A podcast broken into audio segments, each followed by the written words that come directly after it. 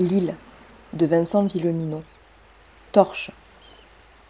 Puisque Blanche restait introuvable et que mon pote s'était tiré, je me repliai sur la troisième personne de la liste de carreaux. À vrai dire, je n'y avais pas pensé jusque-là, mais quand la mère de Blanche l'avait prononcé, son nom s'était imposé comme une évidence. Je me rendis chez Georges. Ce fut Marie-Jeanne qui m'ouvrit pour me dire qu'il n'était pas chez eux. Décidément, personne n'était là pour moi.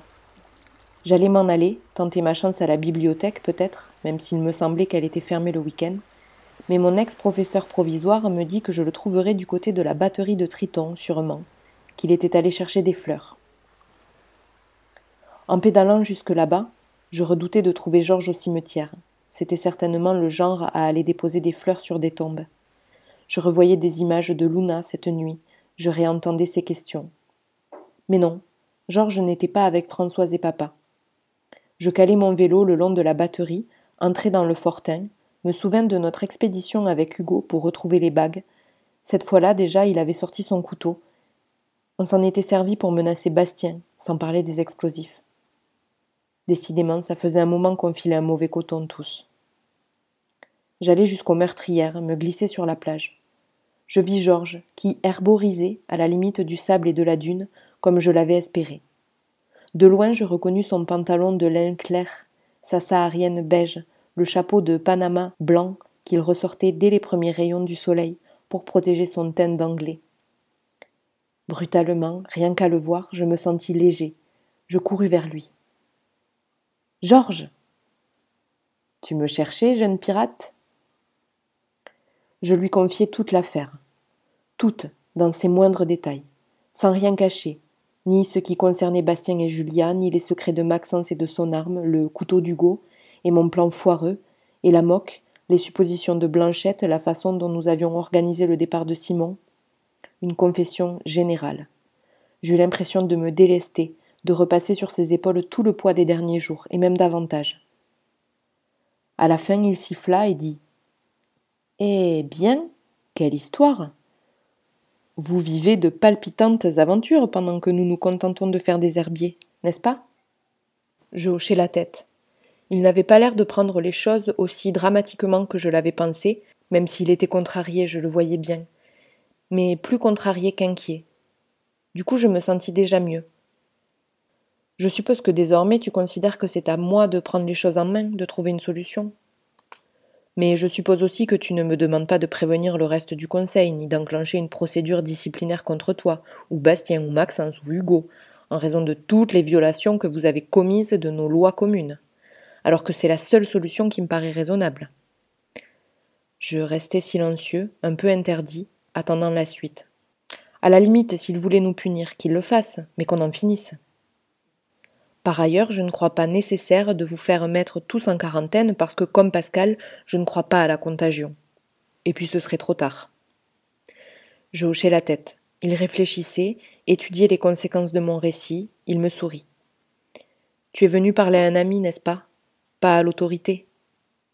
Oui, reconnus-je, du menton. Alors je suis tenu par le secret de notre amitié. Je ne vais dénoncer personne et c'est à toi de résoudre les choses.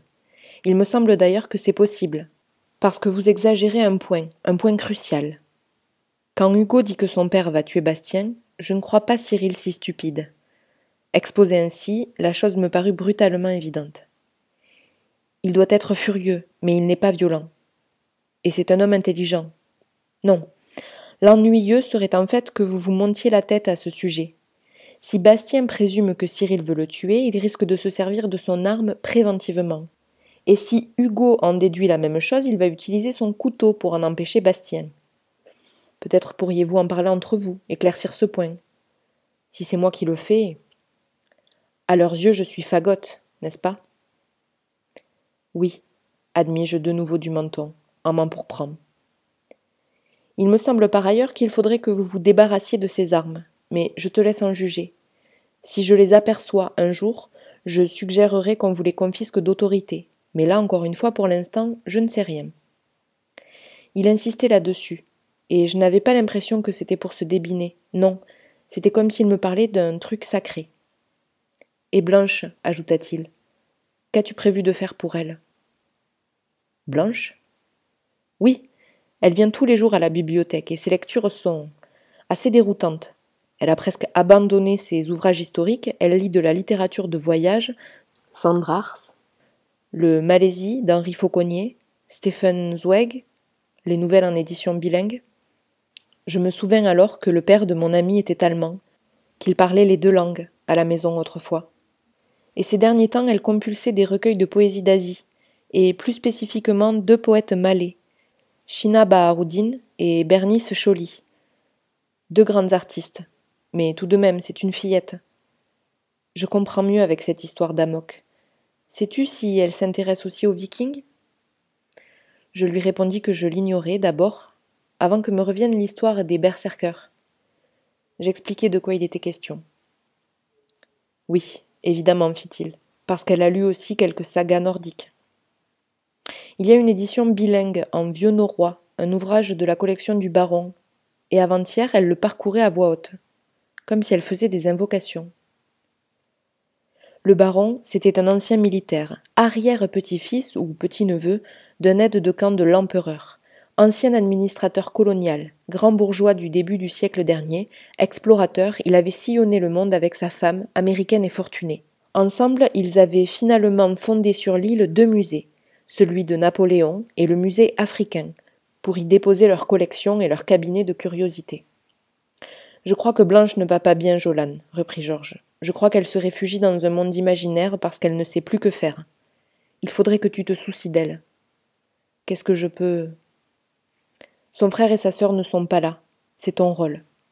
Il me sembla entendre mon père. Je le quittai, songeur.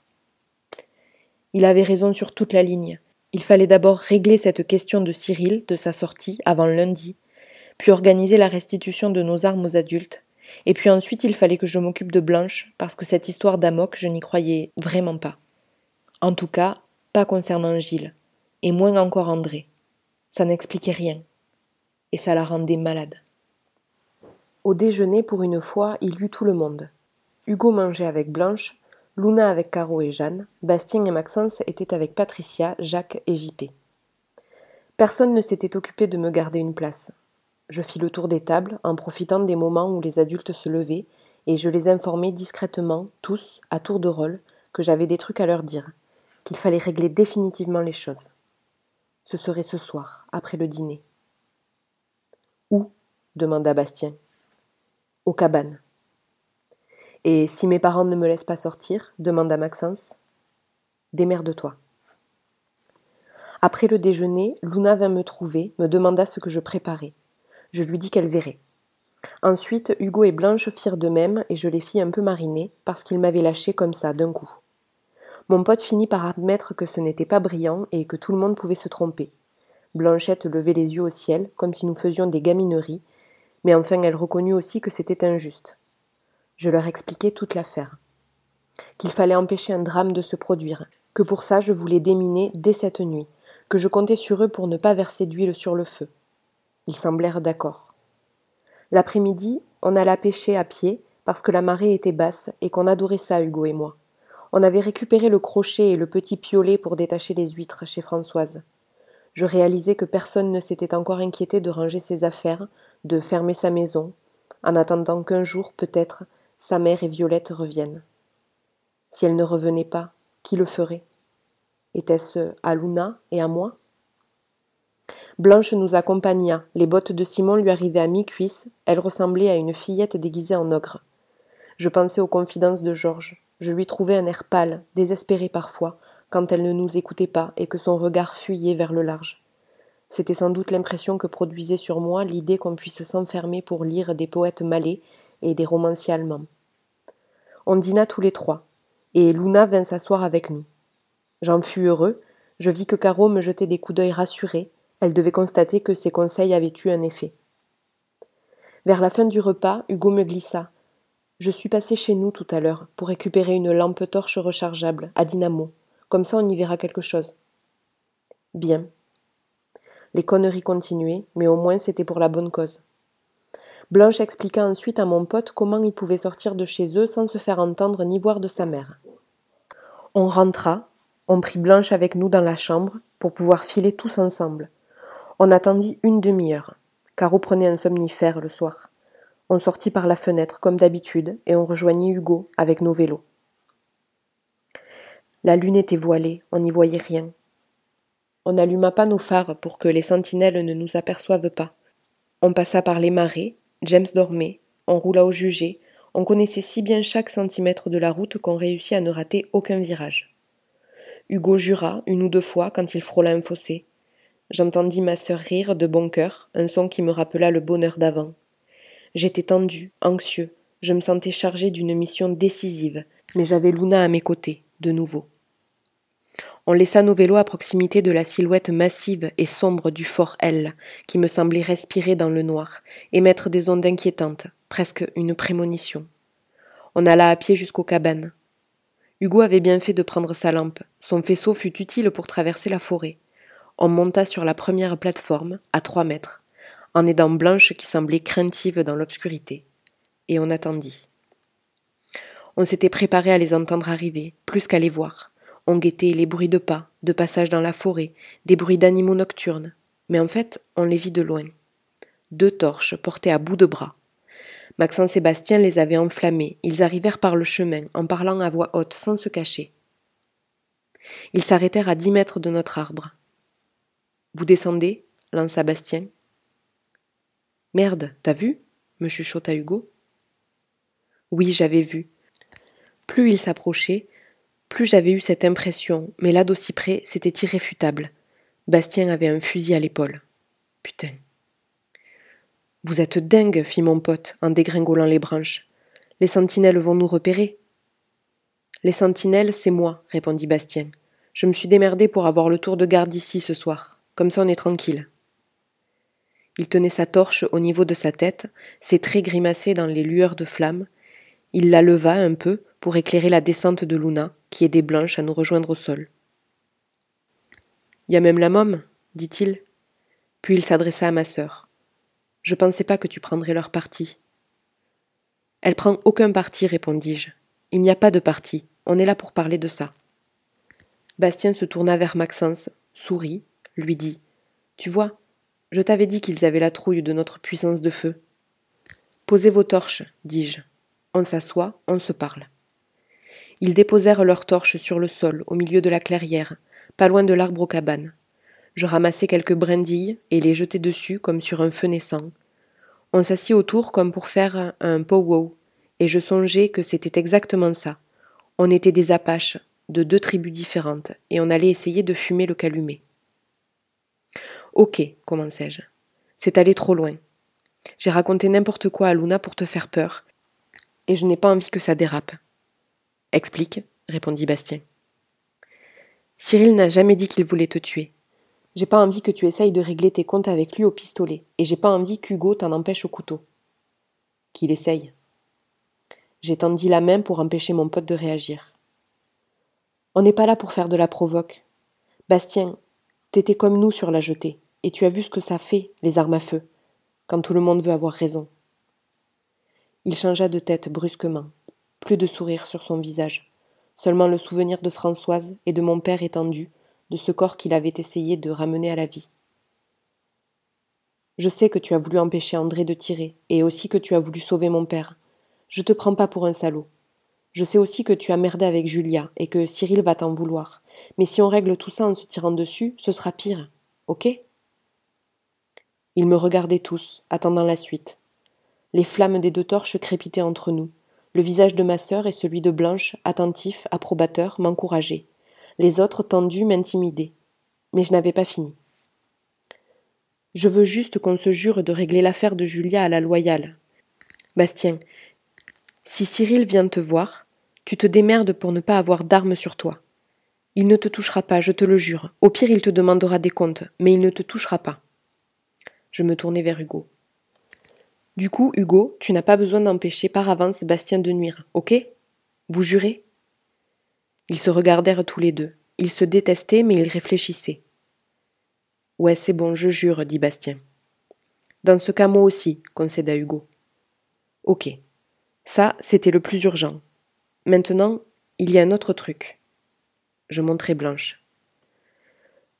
Blanchette pense qu'il y a une sorte de mal qui rôde Et Maxence est bien placé pour savoir que certaines personnes deviennent dingues. Il n'y a qu'à voir ce qui est arrivé à Mathieu. J'essayais d'inclure notre ex-copain dans la conversation à présent. Ce que j'avais à dire le concernait au premier chef.